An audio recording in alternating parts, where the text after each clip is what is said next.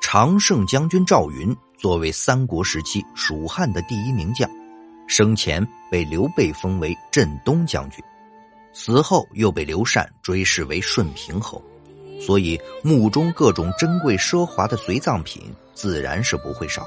然而奇怪的是，数千年来虽然有很多盗墓贼对赵云墓中的随葬品垂涎不已，但是直到现在都没有人盗墓成功过。这。究竟是怎么回事呢？虽然一直以来关于赵云的安葬之地争议颇多，但是因为蜀汉的葬制是习惯将大臣葬在他们出生之地或者生前的主要活动地，而据史料记载，赵云在一出祁山战事之后，为了抵抗羌族随时可能会发起的进攻，在成都大邑县的锦屏山养兵多年，一直到积劳成疾。病逝都没有离开过，所以赵云去世之后，蜀汉后主刘禅将他葬在了大邑县城东一公里处银屏山下。就连小说《三国演义》中也称，敕葬于成都锦屏山之东，建立庙堂，四时享祭。正因为如此，成都大邑县锦屏山是历史学界广为认可的赵云安葬之地。赵云的墓依山而建，从外表来看，规模并不算大，就只有一个小山丘的大小。不过，周围用石头砌的女墙包围了起来，还有许多古柏树环绕，有一种气势宏伟和庄严肃穆之感。赵云墓的墓碑大概有二点五米高，宽则在一米左右。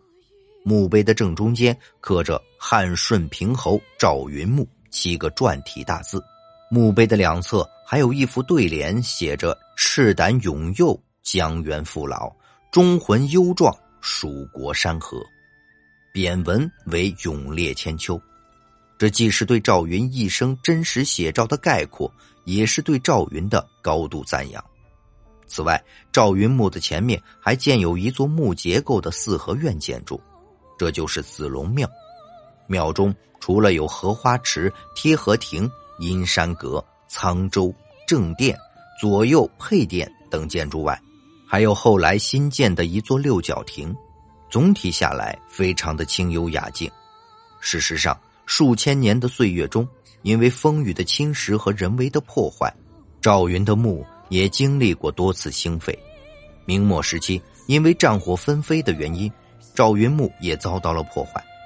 后来在清朝时期进行了维修，如今赵云的墓保存下来的很多主体建筑都是清代的风格。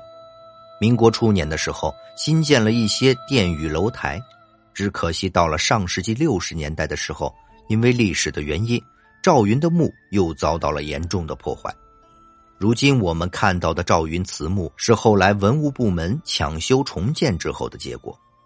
虽然赵云的墓曾经多次被破坏重建，但是却从来没有被盗墓过。准确来说，不是没有被盗墓过，只是说没有被盗掘成功过。毕竟赵云对刘禅有救命之恩，当初是被刘禅风光大葬的，而且据说伴随赵云征战一生的亮银枪，就陪葬在了墓中，自然也就吸引了不少盗墓贼前来一探究竟。特别是史学家刚确定了赵云墓的位置的时候，盗墓贼更是蜂拥而至。不过，他们不仅没有得手，还被墓中的诡异现象吓得不轻。从此以后，再也不敢打赵云墓的主意。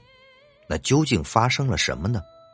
据说，曾经有一伙盗墓贼偷偷的摸到赵云墓前，本打算挖些文物回去倒卖，借此大发一笔。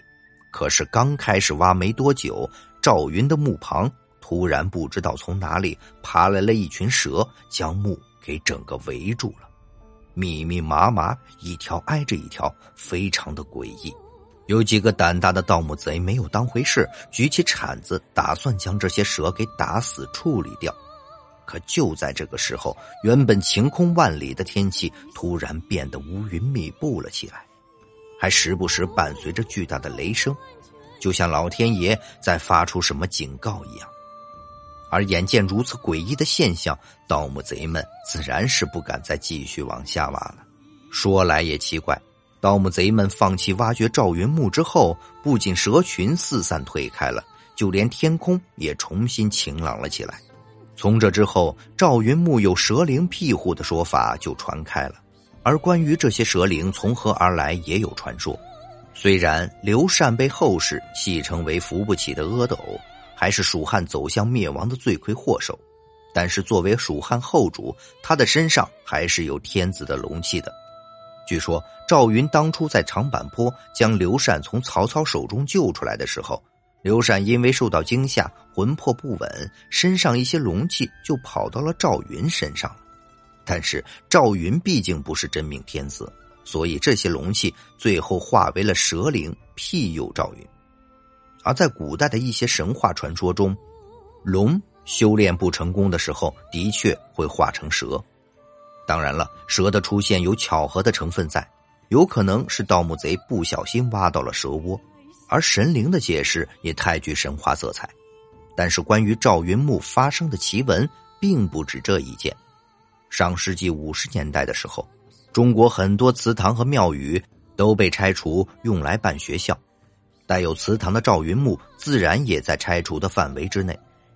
当时大邑县的政府虽然有心想把整个赵云墓给保下来，但是无奈财力有限，无力支撑兴办学校，最后只好把赵云墓的一些建筑给推平拆除。大殿内，赵云头戴四方侯爷帽，身披金盔金甲的坐姿塑像也没能幸免于难。